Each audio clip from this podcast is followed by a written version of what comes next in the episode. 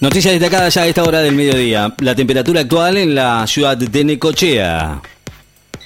18 grados 9 décimas, la humedad 60%, la presión 1020.3 en hectopascales, vientos del sudeste a 16 kilómetros en la hora. Djokovic va a volver a jugar en Dubái luego de su ausencia en el Abierto de Australia. El torneo ATP 500 de Dubái confirmó este jueves la participación de Novak Djokovic, número uno del mundo, en el torneo internacional que se va a jugar entre el 21 y el 26 de febrero, ya que en ese emirato no es obligatorio ingresar con la vacuna del COVID-19.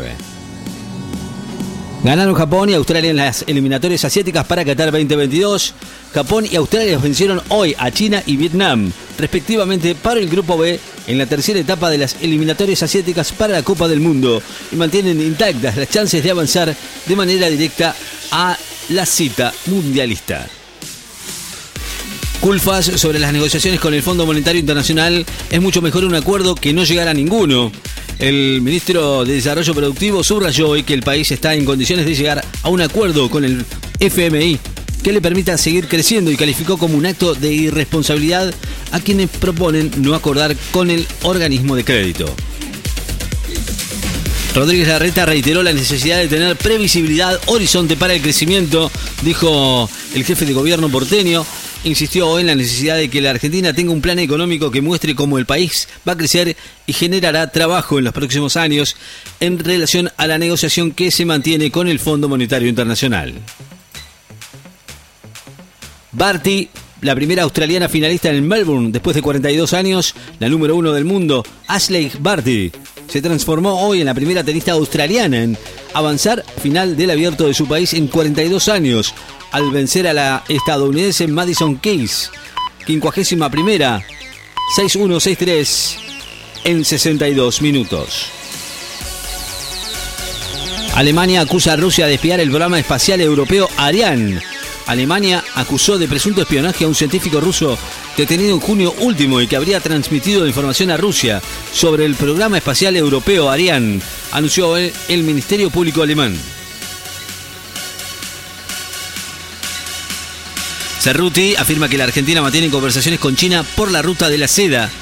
La portavoz aseguró que la Argentina conversa con China sobre su posible incorporación al proyecto de la ruta de la seda que impulsa a la nación asiática de cara a la visita que los próximos días va a hacer el presidente Alberto Fernández a ese país al ofrecer una conferencia de prensa en la Casa Rosada.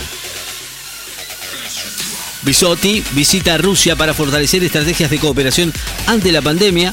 Viajó a la Federación Rusa después de participar de la 150 reunión del Consejo Ejecutivo de la OMS para trabajar en estrategias de cooperación para hacer frente a la situación actual de la pandemia por el COVID.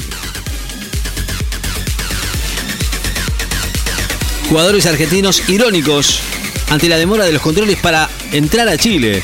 El arquero Emiliano Martínez y el defensor Otamendi expresaron con ironía el fastidio por la demora en el ingreso de la delegación del seleccionado argentino en Chile, donde esta noche se va a jugar el, el partido por las eliminatorias sudamericanas para el Mundial.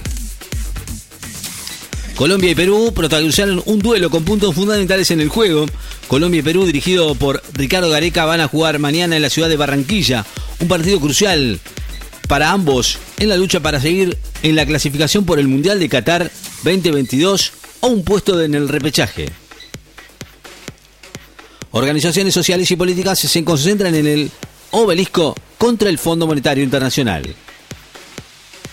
Bisotti dijo no es un momento de incorporar la vacuna contra el COVID al calendario obligatorio. Así lo afirmó la ministra de Salud, que todavía no es momento de incorporar la vacuna contra el COVID al calendario obligatorio, a la vez que destacó que se evalúa permanentemente la posibilidad de aplicar una cuarta dosis de refuerzo.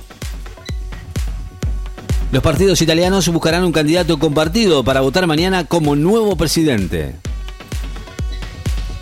Un científico dijo que la variante Omicron es la consecuencia de muchos no vacunados. Así lo dijo un investigador del CONICET, Guillermo Docena, que hoy la variante Omicron del coronavirus es la consecuencia de muchos no vacunados. Hoy inicia el gobierno del pueblo, dijo y tuiteó Xiomara Castro antes de asumir la presidenta electa de Honduras.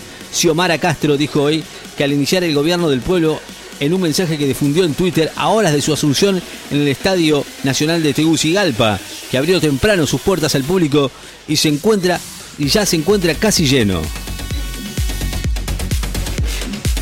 Elías Gómez se sumó a los entrenamientos en River, el zurdo, quinto refuerzo de River.